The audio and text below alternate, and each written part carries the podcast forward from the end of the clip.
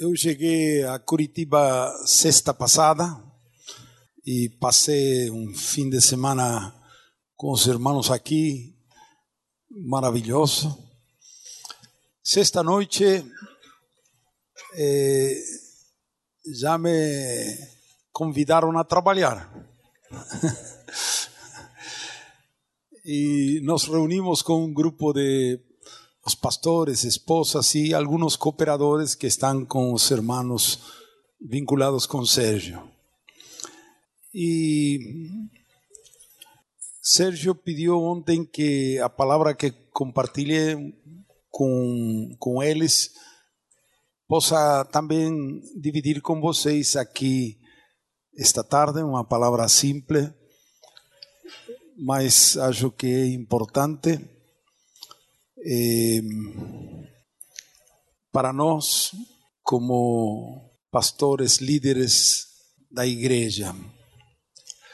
Pablo esteve na prisão, presídio, em Roma duas vezes. Na primeira vez, graças a que ele estava preso, temos a carta dele para os Efésios, Filipenses, Colossenses e Filemão. Essas quatro cartas foram escritas Pablo estando preso. Mas Pablo quando escreve aos Filipenses ele tem uma atitude muito positiva de fé. Diz minhas cadeias, meu aprisionamento, contribuíram para a divulgação do Evangelho. E ele não estava preocupado consigo mesmo, preocupado com a possibilidade de morrer. Aí, Filipenses 1, todos conhecemos, ele disse: Para mim, viver é Cristo e morir é lucro. Se eu tivesse que escolher, não sabia que escolher. Por causa de você, preferiria quedar para contribuir, pero por mim, estar com Cristo é muito melhor. Pero escreve também: Estou certo de que isto mesmo, pela vossa súplica e pela provisão do Espírito de Jesus Cristo, me redundará em libertação. Ele tem assim uma intuição espiritual de que nessa oportunidade ele ia ser liberto e assim aconteceu. Mas na segunda vez que esteve preso em Roma, nos seis, sete anos depois, temos nós a última carta que Paulo escreveu. Paulo escreveu três epístolas. Eh, e a última foi a segunda epístola a Timóteo. E esta vez, quando escreve a seu filho espiritual, ao amado filho Timóteo, graça, misericórdia e paz, no final, no capítulo 4, ele comunica também sua intuição espiritual. Ele disse assim no 4, 6 até 8: Quanto a mim, estou sendo já oferecido por libação, e o tempo de minha partida é chegado. Combati o bom combate, completei a carreira, guardei a fé. Já agora a coroa da justiça me está guardada, a qual o Senhor, reto juiz, me dará naquele dia, e não somente a mim, mas também a todos quantos amam a sua vinda. Aqui já fala de um modo diferente. Ele já tem a convicção, a sensação que ele já acabou a carreira. E alguns estudiosos da Bíblia e estudiosos da história acham que de esta segunda prisão em Roma, ele foi para ser executado. E provavelmente seja assim. Lendo esta carta, a última que Paulo escreveu, nós pode, eu fico assim impressionado, procurei ver quais são os cuidados de Paulo por a igreja, sua preocupação, seu peso, qual é o peso que ele tinha que comunica a seu discípulo. Então eu encontrei aqui algumas coisas que quero, quatro pelo menos vou señalar, que quero compartilhar com vocês de forma breve e depois abrir para, como os irmãos sugeriram, para a contribuição de qualquer de vocês que querem ampliar e acrescentar sua própria percepção. Seria bom gastar 10 minutos para ler toda a carta, mas vou para abreviar. Vocês já leram muitas vezes esta carta. O primeiro peso, cuidado que Paulo eu vejo que tem, que comunica a Timóteo, é para que a evangelização não se pare, não se detenga. Peço pela, o cuidado pela evangelização.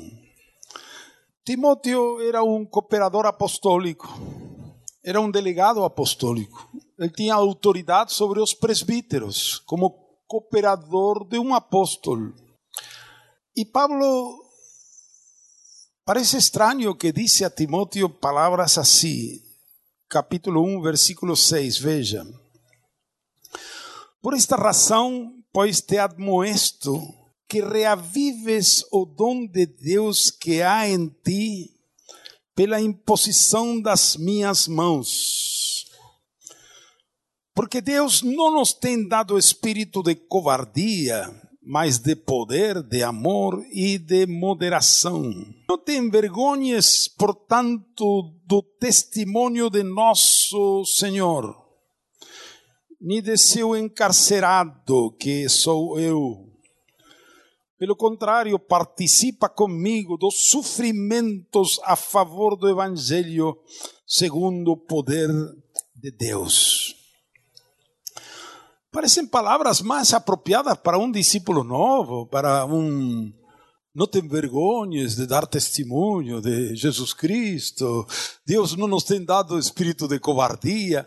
Parece que o caráter de Timóteo, por ler as duas cartas, era um caráter tímido. E Paulo tem que encorajar a ele para ser mais ousado, não tem vergonhas de dar testemunho de Jesus Cristo. Qual era a preocupação de Paulo? Um apóstolo é um enviado. Enviado por quem? Por Deus, por Jesus Cristo. Aonde? Enviado a quem? Ao mundo. Ao mundo. O apóstolo é um evangelista. Ele aponta de lança desse movimento apostólico que vai, abre brecha, abre novos caminhos. É um pioneiro. E assim foi Paulo, abrindo caminho e evangelizando. O que faz um apóstolo quando vai a uma cidade, uma região nova? Prega o evangelho com milagres, sinais, batiza aos que se convertem, discipula eles, levanta uma igreja, não um prédio material, a igreja como comunidade, levanta, estabelece presbíteros, e assim vai a outra cidade. Então, ele, sua primeira responsabilidade é evangelizar. Creio que todos nós iniciamos com a evangelização, de um modo ou outro, nas ruas, nas praças, nas casas. O que acontece? Timóteo também. Mas andando o tempo, quando você não tem igreja, não tem mais que fazer que evangelizar. A evangelização produz igreja. Mas quando já uma igreja estabelecida, há pastores, obreiros, discípulos, você pode correr o risco de ficar preso na igreja. Tem tanto para fazer, tanto trabalho, tantos discípulos, e já não evangeliza mais. E se Timóteo, que tem que ser um exemplo para os presbíteros, apaga nele o fogo evangelístico, os presbíteros vão seguir o exemplo de Timóteo. E se os presbíteros não evangelizam, todos os discípulos e a igreja vai ir parando na evangelização. E Pablo tem esta sensação: eu estou pronto a morrer. Mientras eu estava vivo, estou vivo, a evangelização não para comigo. Você sabe a história de Paulo mas eu pronto não estarei. Então você está encorajando a Timóteo para a evangelização. No capítulo 4, veja o que diz, que palavras mais impressionantes. Capítulo 4, versículo 1. Conjuro-te, conjuro-te, perante de Deus e Cristo Jesus. Que vai dizer agora? Que há de julgar vivos e mortos coloca a Timóteo perante de Deus, invoca o nome de Deus e de Cristo Jesus e coloca ele perante do drama da eternidade.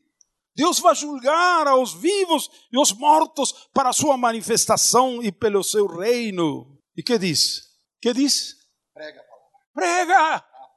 Prega a palavra. Quando? Insta quer seja oportuno, que não corrige, repreende, exorta com toda longanimidade e doutrina. Do drama da eternidade, eu te conjuro perante de Deus e Jesus Cristo. Prega, prega, abre a boca, dá testemunho, não te envergonhes. E no versículo 5, veja o que diz: Tu, porém, se sóbrio em todas as coisas, suporta as aflições, faz o trabalho de quê? De um evangelista. Cumpre cabalmente o teu ministério. O ministério de Timóteo é de evangelista. Cumpre teu ministério. Que é um evangelista? O apóstolo é um evangelista. Também é apóstolo.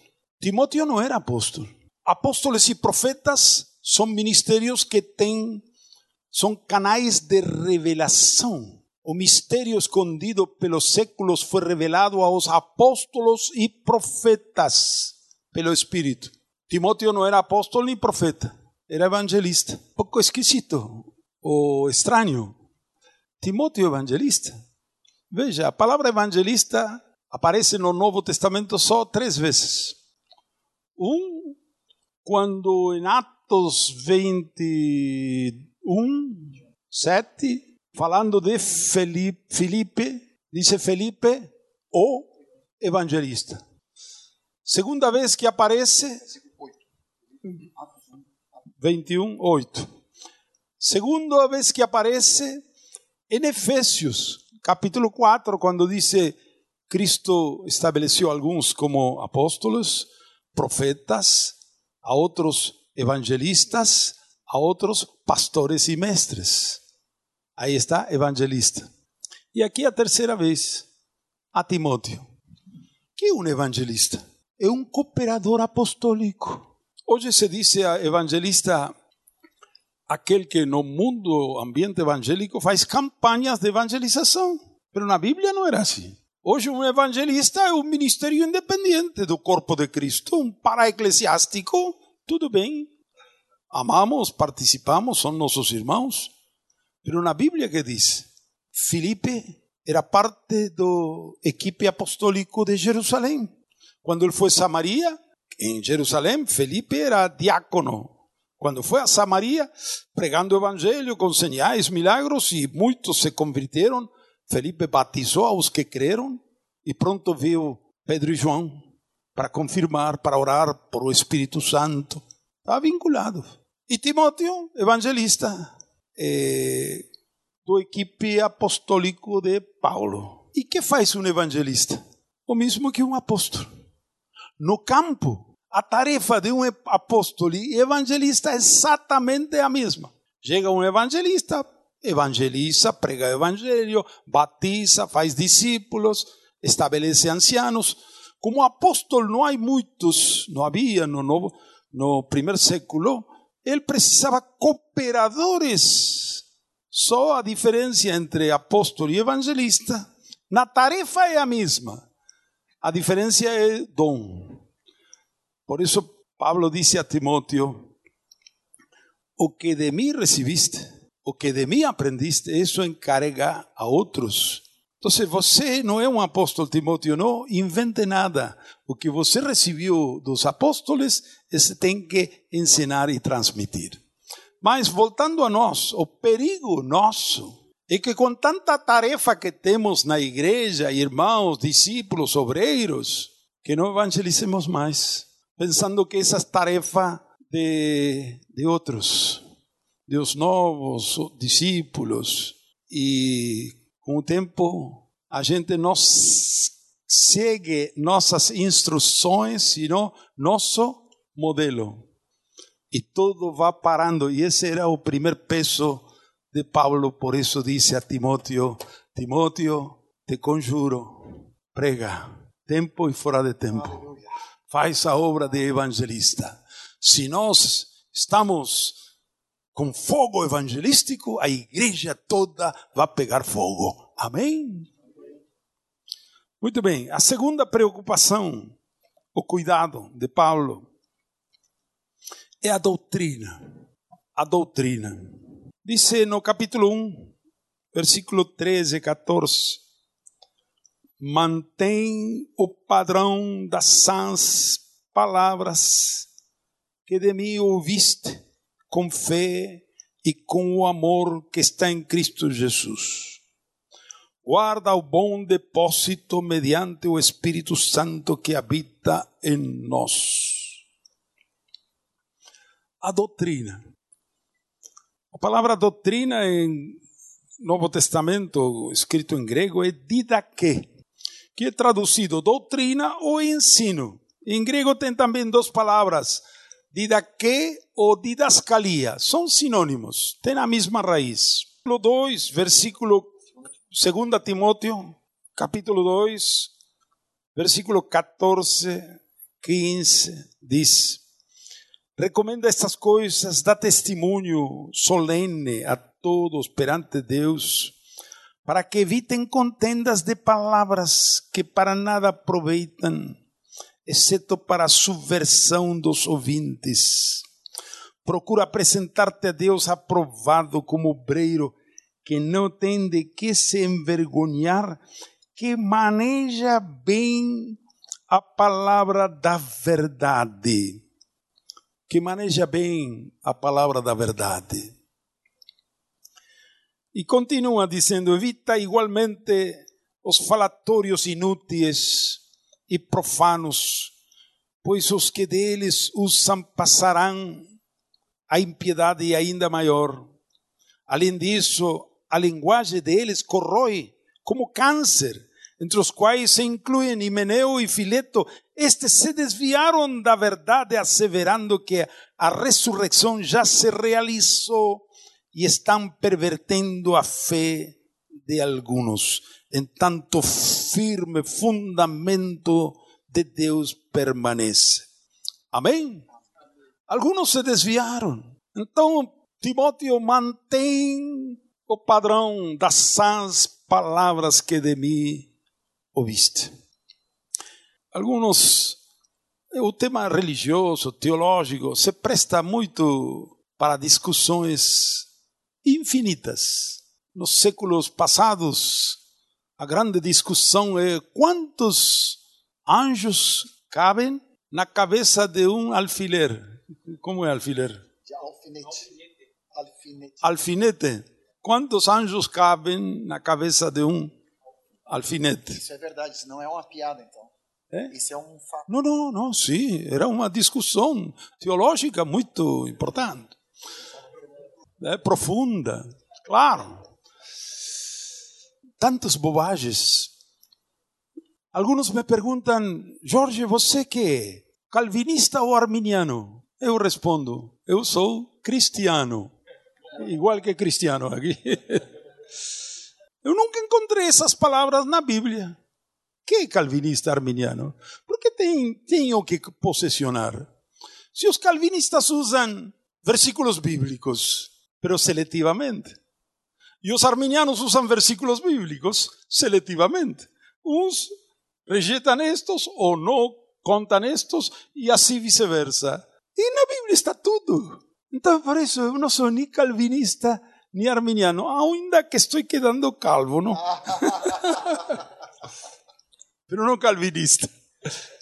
Temos que deixar essas vanas, inúteis discussões que não, não, não presta, não coopera. Temos que estar na doutrina.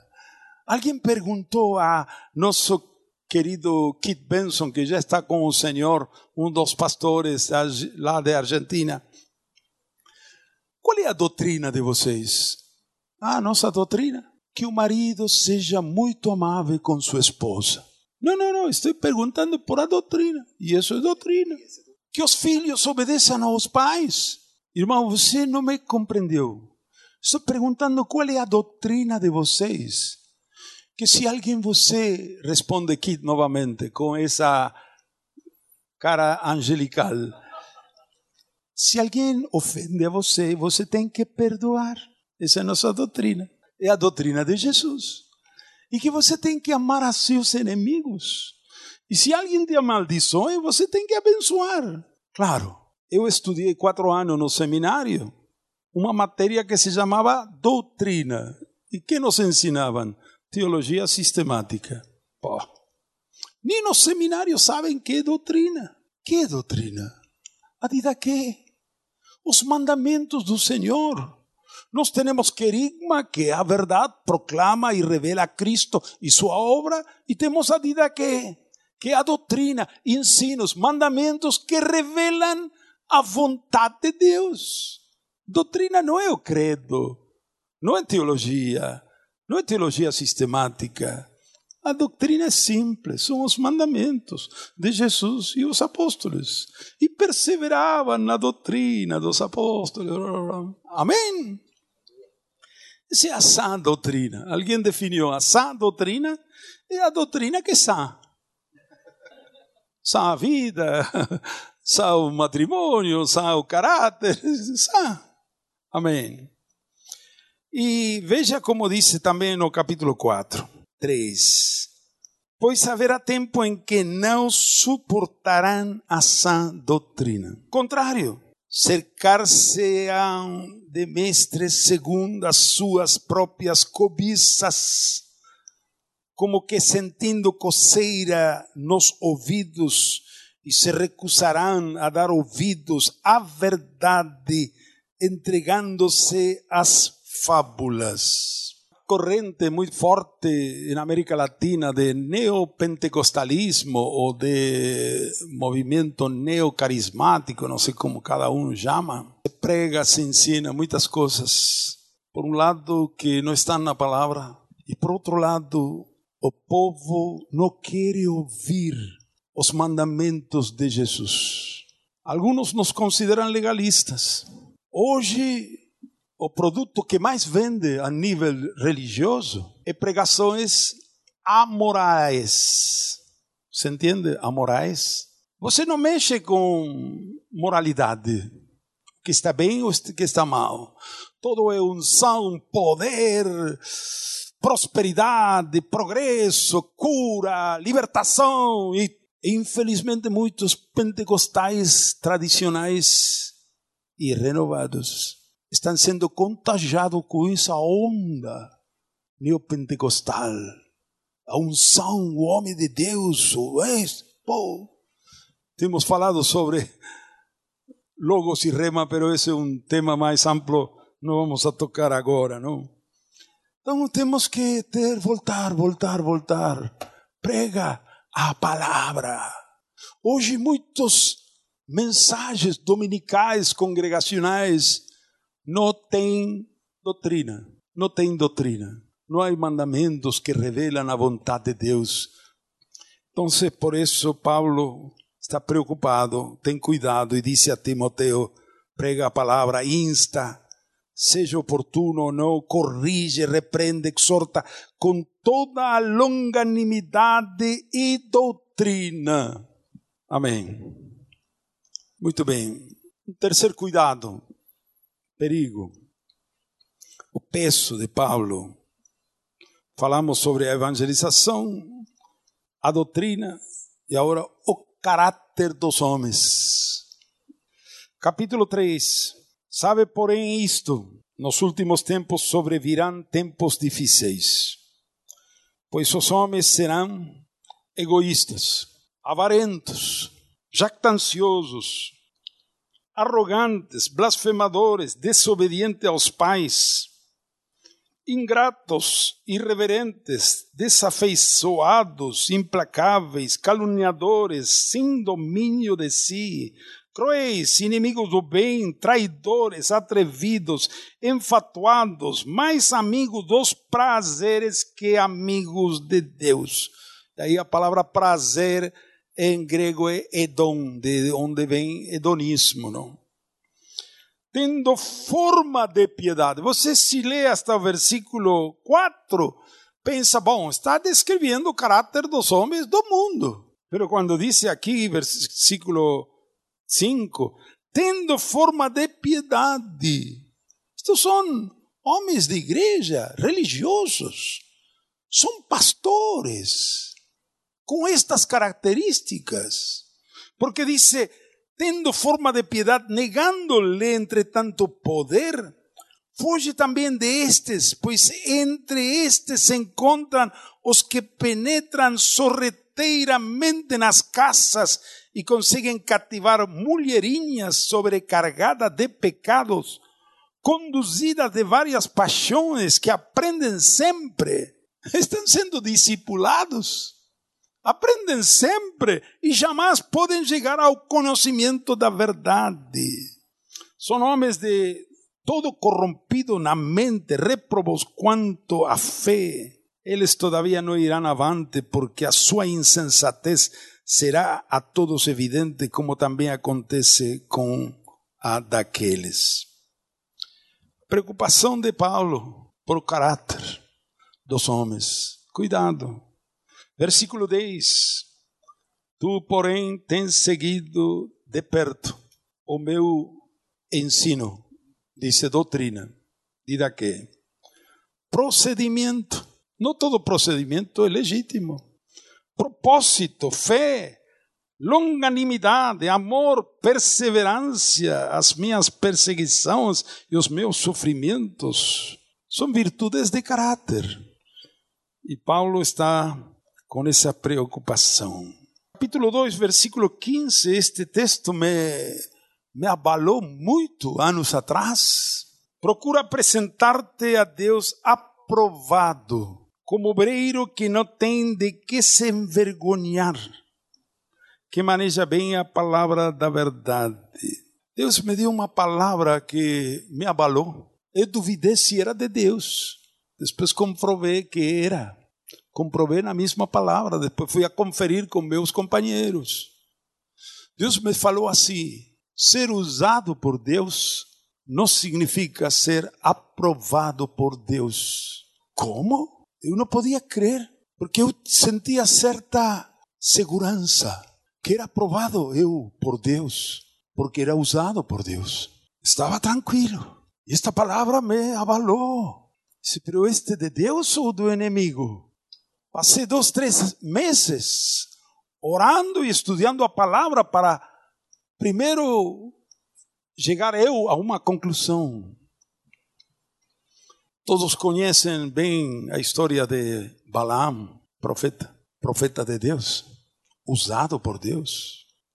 Quatro profecias extraordinárias, inspiradas por Deus para o povo de Israel, quando o rei Barak queria comprar seus serviços proféticos para amaldiçoar a Israel.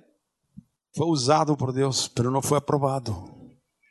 Segundo o Novo Testamento, Balaam está no inferno. Você conhece a história? Ele não vai a maldecir com uma profecia, porque a profecia vem de Deus, foi usado por Deus. Pero seu coração amou o lucro, escolheu o caminho de erro e se perdeu. Então aí vi um exemplo: ser usado não é ser aprovado. Saúl entre os profetas se aproximou à casa de Samuel e caiu o Espírito sobre ele e começou a profetizar e aquela palavra, Saúl entre os profetas, não era aprovado. Era um assassino, queria matar a Davi, estava endemoniado e ao mesmo tempo conseguiu profetizar. Quem tem a explicação? Jonas. Que evangelista teve o sucesso que teve Jonas? Foi para Nínive y dice, en 40 días Nínive va a ser destruido. No dice, arrepentai-vos. Não, não, não chamou a povo. O povo se arrependeu todos. Jejuaram hasta os animais. E Deus perdoou. Ficou bravo com Deus. Jonas queria suicidar, queria morrer. Usado, mas não aprovado. Judas, entre os que foram fizeram milagros, voltaram, os demônios se sujeitam. Era filho de perdição. E o mais claro é Jesus, quando diz, Mateus 7, não todo aquele que me diz Senhor, Senhor, entrará no reino dos céus, sino que aquele que faz que a vontade do Pai. Muitos me dirão naquele dia, Senhor, em teu nome fizemos milagres, profetizamos, expulsamos demônios nunca vos conheci. Não discutiu os milagres. Foram usados, mas não foram aprovados. Então, naturalmente, minha luta naquele momento surgiu uma. Como podemos saber se somos aprovados? Nesse desespero, não? Como podemos saber se somos aprovados? Porque Deus nos usa? Não. Porque acontecem milagros? Não. Porque temos fruto em nosso ministério? Não. Não seja que eu seja, havendo sido heraldo a outros, eh, arauto, seja reprovado. Como podemos saber se somos aprovados? Há uma sola maneira: aquele que ouve minha palavra e a pratica, edificou sua casa sobre a rocha. Se quer Pablo dice, si mi conciencia no me, como dice, no me acusa, no por eso soy aprobado. No puedo confiar ni en mi conciencia porque puedo estar enganado. Sou a palavra. Então eu cheguei à conclusão, os devocionalistas dos últimos 200 anos nos enganaram. Nos ensinaram, você quer ser usado por Deus, tem que confessar seus pecados, tem que ser humilde, tem que orar, tem que jejuar, tem que fazer. Então, quando você faz tudo isso e depois vê que Deus usa, você se sente aprovado. E não é assim. E naturalmente surgiu em mim uma outra pergunta. Esse foi mais difícil. Eu não queria questionar a Deus, porque em verdade eu nunca usaria aquele que não aprovo. Então eu podia fazer essa pergunta a Deus com uma atitude de questionamento, pero não era isso que eu tenho temor de Deus, não queria questionar nada, queria aprender. E fez a pergunta que nunca me atrevi a fazer. Sempre fomos ensinados, não perguntes por quê, sino para quê. Pero esta vez quebrei essa regra e perguntei a Deus, não há rebeldia, não, eu quero aprender. Por que você usa a quem não aprova? Por favor, me ensina. Foi ao longo de várias semanas. Deus me ensinou. E a primeira resposta é: eu uso a quem eu quero, porque eu sou soberano. Ah, todas as outras foram apagadas. Mas eu, ele é soberano. Ah, faz o que quer. Quem pode questionar? Eu não questionava, queria aprender. Muito bem. Tu eres soberano, Senhor, não, não tem questionamento, quero aprender.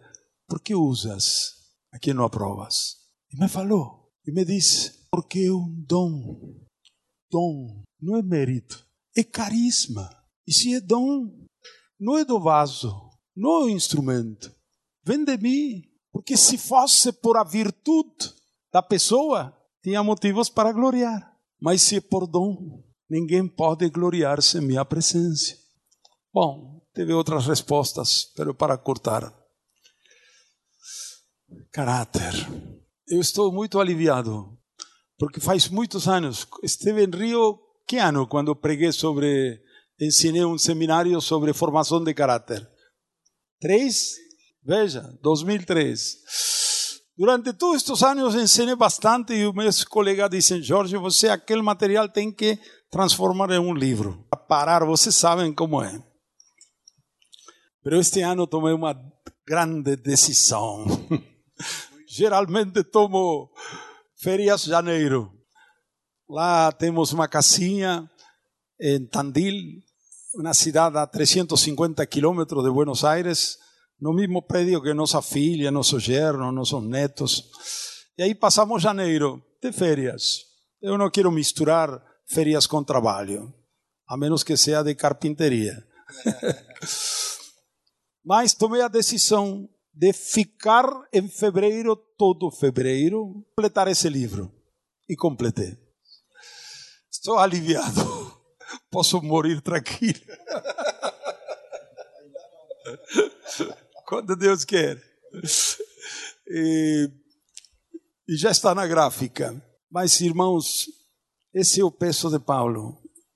Que a evangelização não pare em nós a doutrina, que ensinemos a palavra, o caráter, nosso caráter. E o último, vou falar mais brevemente, é que a corrente da formação de obreiros não se quebre, não se quebre. Que é isso?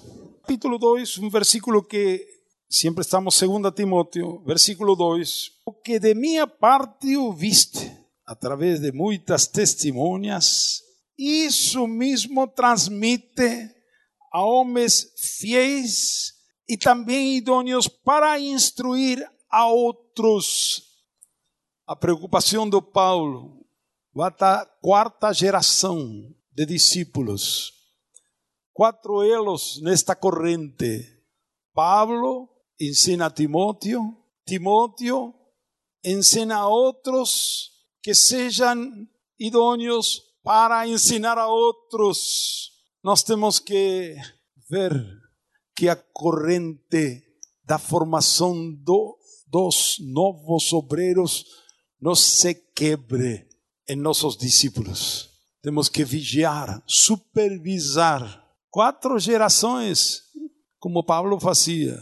E porque em todo lado eu vejo uma grande necessidade de obreiros, obreiros, obreiros, a seara é grande, obreiros poucos. Então não temos que conformar-nos com ensinar ou formar nós obreiros, sino que nossos discípulos também formem obreiros e assim a corrente possa continuar. Amém? Procurei, procure, pensei que ia ser mais breve, pero desculpe. Sim. Quantos de vocês vão jantar aqui, desses irmãos que vieram convidados? Né? Os que já estão aí, os 18 que estão aí já, já vão jantar. Eu quero saber quem pretende jantar aqui nesse período de, de 18 e 20 horas, que de repente vai ficar para a reunião geral da noite, só para eu coordenar aqui com o hotel aqui, dar um sinal. Um, dois, três, quatro, cinco, seis, Melhor ver quem não vai. Seis. Não, é tranquilo, só seis. Sete, oito, nove. Vai não, Sandro? Nove. Eu vou fazer uma previsão lá de uns 15, pelo menos, porque aí se alguém se arrepender na metade do caminho e quiser jantar. Tá bom, vou dar. Para jantar. Vai ficar todos oito para jantar? Então, já, então já, a contagem é outra. Então, vamos lá de novo. Quem vai ficar para jantar? Levanta a mão, por favor. Um, dois, agora aqui. Um, dois, três, quatro, cinco, seis, sete, oito, nove, dez, onze, doze, treze, 14, 15, 16. Ah, já deu uma melhorada, viu? Quase 18 aqui. Eu vou, vou pedir para avisar lá a Dani Croce, avisa. É, faz previsão para os 18 aí, que vai aqui. Vai aqui. Graças, amado. Então, irmãos, temos pouco tempo. Vamos abrir aí para alguma pergunta, alguém quer acrescentar algo, ou o que Deus te falou. Importante, né, o que Deus nos falou, talvez mais importante ainda. Mas fiquem à vontade para perguntar. Pedi ao Jorge para repetir esse assunto. Né? Acho que é uma perguntinha que eu queria responder a vocês brevemente. Porque quando nós ouvimos o Jorge falar na sexta-feira, com a nossa liderança, esse tema, nós vimos que essa, esses cuidados de Paulo com Timóteo compreendia exatamente a visão que a gente já bate há muitos anos da obra de fazer discípulos. Pregar para ganhar, a gente fala de batizar para incluir, ensinar para edificar na fé e enviar para que a obra não pare. Né? Então, quando a gente ouviu o Jorge, saltou assim aos nossos olhos como um cuidado apostólico do último, da última hora, em suma. Um pouquinho daquilo que eu falei também mais cedo sobre o sertão. Que a nossa maior contribuição com essa geração talvez seja o discipulado mesmo, o pastoreio, o apacento. É, quando o Jorge terminou de falar, eu falei, meu Deus, ele falou justamente daquilo que a gente bate continuamente, que é a obra completa de fazer discípulo. Pregar. Tem que pregar para ganhar. Aí ele agregou ali o caráter. Ele agregou, e foi uma delícia, Ion, agregar o caráter, porque a gente viu que a, a maneira de a gente aferir que a doutrina está entrando é a transformação do caráter. Porque a gente pode falar a mesma coisa, sempre, a gente pode dar toda a didaquê completa, mas se, a, se, o caráter não é tocado, não é mudado, significa que é muita teoria, teorizou a doutrina, mas não encarnou a doutrina. Então, por isso que eu pedi Jorge para falar, Vince, porque eu achei muito pertinente para a nossa hora, principalmente para a igreja que estava ali com ele ali naquele momento. Essa palavra que o Senhor nos traz hoje nos enche o coração de tremor e temor, não sei o que se reproduz dentro do teu espírito, mas há uma carga muito grande de clamor diante do Senhor, se derramar diante de Deus. E o Senhor está gerando esse propósito, eu creio que em cada um de nós. Né? Na minha vida, Timóteo sempre é um espelho nesse aprendizado né, de, de um subdelegado, sub, sub, sub, nesse trabalho apostólico que a gente tem caminhado. E há um tempo atrás eu fiz um levantamento na, na vida do Timóteo aqui, só vou citar, depois passo por escrito. É, Jorge já já confirmou aqui, né, e já falou algumas coisas tão profundas, mas eu coloquei aqui que esse perfil que às vezes não nos damos conta de quem era Timóteo. Ele diz aqui em 1 Timóteo 4,12: ninguém despreze a tua mocidade. Então, provavelmente, Timóteo lutava com um problema de autoestima, com o fato de ser muito jovem. Provavelmente ele devia ter 16 ou 17 anos no máximo quando Paulo chamou ele. É mais ou menos isso, né? Lá em Listra e Cônio. Então não devia ser fácil aguentar o grupo de Paulo e nem estar nas viagens dele. Lembramos de João Marcos que não aguentou o, o tirão e deu no pé, né? Então, está nas viagens tão novo e tão inexperiente. Isso também parece que é confirmado numa das cartas em Coríntios, 1 Coríntios 16, 10 e 11. Ele diz que se o Timóteo for, vede que esteja sem temor entre vós, porque ele trabalha na obra do Senhor como eu também. Portanto, ninguém o despreze, mas encaminhai-o em paz para que venha ter comigo, pois espero com os irmãos. Então, Paulo teve que pedir que os irmãos acolhessem Timóteo, que não fossem duros com ele, que não o rejeitassem pela pouca idade ou experiência, mas que o ajudassem e encaminhassem. Então, certamente Timóteo lutava com esse sentimento né, ou de autoestima e de desprezo. Uma outra coisa, foge também das paixões da mocidade. Está lá em 2 Timóteo 2,22. Sendo possivelmente ainda uma adolescente, era óbvio que algumas paixões inerentes à sua idade estivessem à flor da pele. Não somente os sentimentos em relação à sexualidade, mas também orgulho, soberba, vaidade. Afinal, ele estava na equipe de Paulo e poderia julgar-se melhor que os outros. Assim, ele tinha as mesmas dificuldades e sentimentos que todos nós temos.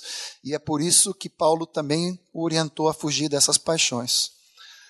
Outra recomendação: Não beba somente água, mas use um pouco de vinho por causa do teu estômago e das tuas frequentes enfermidades. Então, lutava além com isso. Quarto lugar, essa razão te lembra que despertes. Como é que é? em quarto lugar, por essa razão, diz Paulo, lembro-te que desperte o dom de Deus que há em ti pela imposição das minhas mãos, porque Deus não tem nos dado espírito de covardia, mas de poder, de amor e de moderação. Essa parte que o Jorge já nos confirmou.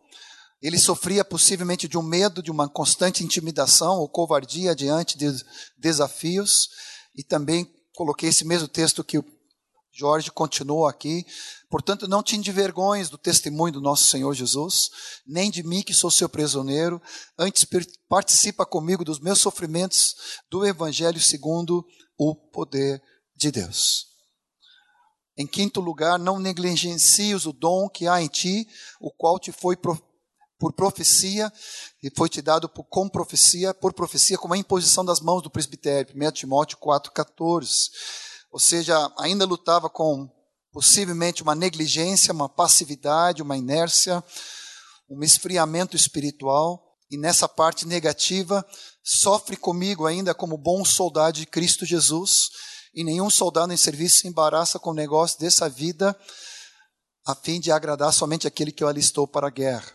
Então, ainda das outras coisas, lutava com esse medo de de sofrer. Então eu contei aqui em torno de cinco ou seis expressões desse perfil que muitas vezes a gente não se dá conta de que o Timóteo lutava contra. Por outro lado, as recomendações positivas, algumas expressões que aparecem aqui em Timóteo, tanto a primeira como a segunda carta. Propondo essas coisas aos irmãos, serás bom ministro de Cristo Jesus. Aqui ele fala um bom diácono, bom servo de Cristo Jesus. Outra expressão positiva. Jorge nos falou aqui de 2 Timóteo 2,15. Procura apresentar-te diante de Deus aprovado como obreiro, que não tem que se envergonhar e que maneja bem a palavra da verdade. Terceiro lugar, como bom soldado de Cristo Jesus, 2 Timóteo 2,3. Em quarto lugar, como servo do Senhor que não venha a contender, mas sim ser brando para com todos, apto para ensinar e paciente. 2 Timóteo 2:24.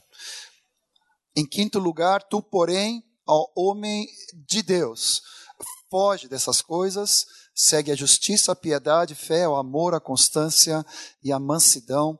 Está lá em 1 Timóteo 6, 11. E concluo com isso porque uma vez Deus me revelou sobre essa questão de que somente sete vezes tem essa expressão tu, porém, e homem de Deus. Então é algo que estava na mente, como Timóteo tinha sido instruído, tanto pela avó como pela mãe, né, Lloyd e Eunice ali. Então ele sabia as sagradas letras desde pequeno e ele sabia que a questão de ser um homem de Deus nas escrituras está referente a Moisés, Samuel, Davi um outro profeta menor não tão conhecido chamado Semaías, depois Elias e Eliseu. E agora o Senhor, pelo Espírito Santo, ergue Timóteo nesse nesse nível, dessa envergadura de homens de Deus. Deve ter dado um tremor santo na vida do Timóteo. Assim como está dando, pelo menos na minha vida, ao ouvir essa palavra tão preciosa que o Jorge nos reparta, nos traz esse depósito no qual nós queremos ser obedientes. Então, companheiros, eu, eu quero convidar e convocar cada um de nós, com tremor e temor, trazermos essa palavra para a prática, em nome do Senhor Jesus, como homens de Deus, como servos do Senhor, como bons ministros de Cristo, como bons soldados do Senhor Jesus, como homens aprovados, cuja única aspiração não é só ser usado, mas sermos profundamente aprovados pelo Senhor. Sérgio, será que a gente tem que terminar às seis horas, dez minutos? É rapidinho. É rapidinho é, sempre essa palavra maneja bem né, a palavra da verdade. Muitas vezes, ela, em nossos dias, ela é um pouco é, entendida como exposição exegética, capacidade de transmissão, é, enfim, ela é entendida assim, né? Mas é, no original, só para for, fortalecer a ideia aí que Michen está estabelecendo, né, de caráter, é, cortar reto, atalhar caminho, prosseguir por caminhos planos, manter um curso reto, fazer o correto, tomar, tornar plano e liso, manejar corretamente, ensinar a verdade diretamente e corretamente, não é? Tudo com um sentido aí de um corte finis, uma linha fina, não é? Que corresponde à exatidão, à correspondência entre aquilo que falamos e aquilo que vivemos, ou seja, a nossa ação deve, as nossas palavras devem ser correspondidas pelas nossas ações, ou seja, retidão, né? Retidão. Então maneje bem a palavra da verdade.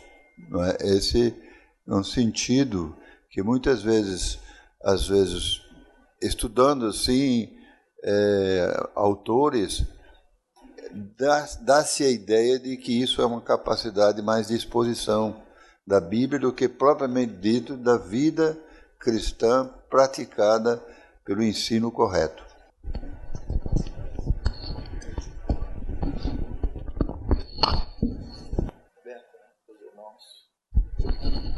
Alguém mais, algum aporte ou alguma dúvida? Né? Ainda temos ainda alguns minutinhos, uns 10 minutos. Só diga aí. É, em relação a 2 Timóteo 2,15, quando o pastor Jorge Metinha falou que o texto né, procura apresentar como obreiro do que não tem que se envergonhar. E, e o pastor é, fez assim uma analogia em relação a ser reprovado e, no meu entender, me parece até em termos de salvação. Como ele fala, citou Timo, é, Judas, Balaão, é, Jonas, e que eles né, foram reprovados em, a nível de salvação, pelo menos é o que eu entendi. E, mas assim, a minha, a minha pergunta, esse versículo está dizendo assim, procura apresentar como obreiro, um obreiro aprovado. Não nada a ver com salvação, porque o irmão vinculou a caráter também. E então, assim, se a salvação é pela graça, né, o caráter nosso está sendo aperfeiçoado. Lógico que eu não estou 100% o caráter aperfeiçoado. Estou sendo aperfeiçoado. Filipenses 1,6. Então, a minha dúvida é essa: se, é, se, se, eu entendi errado ou é isso mesmo. O irmão é, vinculou, né, fez uma analogia em relação à salvação e não a um obreiro. Para eu ser aprovado como obreiro, não tem nada a ver com salvação. O, o, texto diz o que diz que eh, anima o admoesta a Timóteo a apresentar-se como obreiro aprovado, não? que não tenha de que envergonhar-se, que traça bem a palavra. Isso é o que diz aí, não podemos. Eh, mas eu fui além disso, mostrando como tem recebido uma palavra de Deus que eh, ser usado não é garantia de ser aprovado. Agora, aprovado como que? Esses são os limites que só Deus conhece. Se, eh, então, temos casos de pessoas que escondidamente, sendo pastores, têm vivido em adultério como uma segunda mulher, como segunda família, escondidamente, é, sabendo a palavra, pregando a palavra, sendo usado por Deus, com milagres, com tantas coisas. Publicando material. É? Publicando material. Public, bom, publicando. Então, não há nenhuma garantia se alguém nessas condições, eh, se estando em pecado e morre, onde vai? Nós não somos juízes para determinar este foi para o inferno, este foi para o céu. Então, procuramos manter-nos longe de toda discussão especulativa de caráter teológico. Porque veja, eu me encontrei uma vez com um moço eh, na Argentina, em outra cidade, líder juvenil de uma igreja. Eu perguntei a ele assim, anos, já passaram anos, não? E você quando vai casar? Eu não preciso casar. Assim, insolentemente, dizem insolentemente, respondeu: Eu me caso todos os sábados noite e me divorcio todos os domingos de manhã. Pensei que era uma piada, mas não era. Eu fiquei apavorado. Digo, você está trabalhando na igreja, pregando tudo isso, líder de mocidade. Eu disse para ele: se você morre hoje, vá direito para o inferno. Ah, disse, está a grande discussão se a salvação se perde, não se perde. Eu não vou entrar nessa, nesse negócio. Só estou dizendo que os adúlteros fornicários não vão entrar no reino dos céus. Ora, que faz? O calvinista diz: é, provavelmente ele nunca nasceu de novo. Pode ser, quem sabe? O arminiano diz: nasceu de novo, mas entrou em pecado e perdeu a salvação. Também pode ser, quem sabe? Então, são todas especulações teológicas. A verdade, não sei se nasceu alguma vez, nasceu e morreu, não, mas nessa condição eu chamei a ele para arrependimento. Então, procuramos ficar longe de toda essa briga teológica que são, para mim, assuntos inúteis.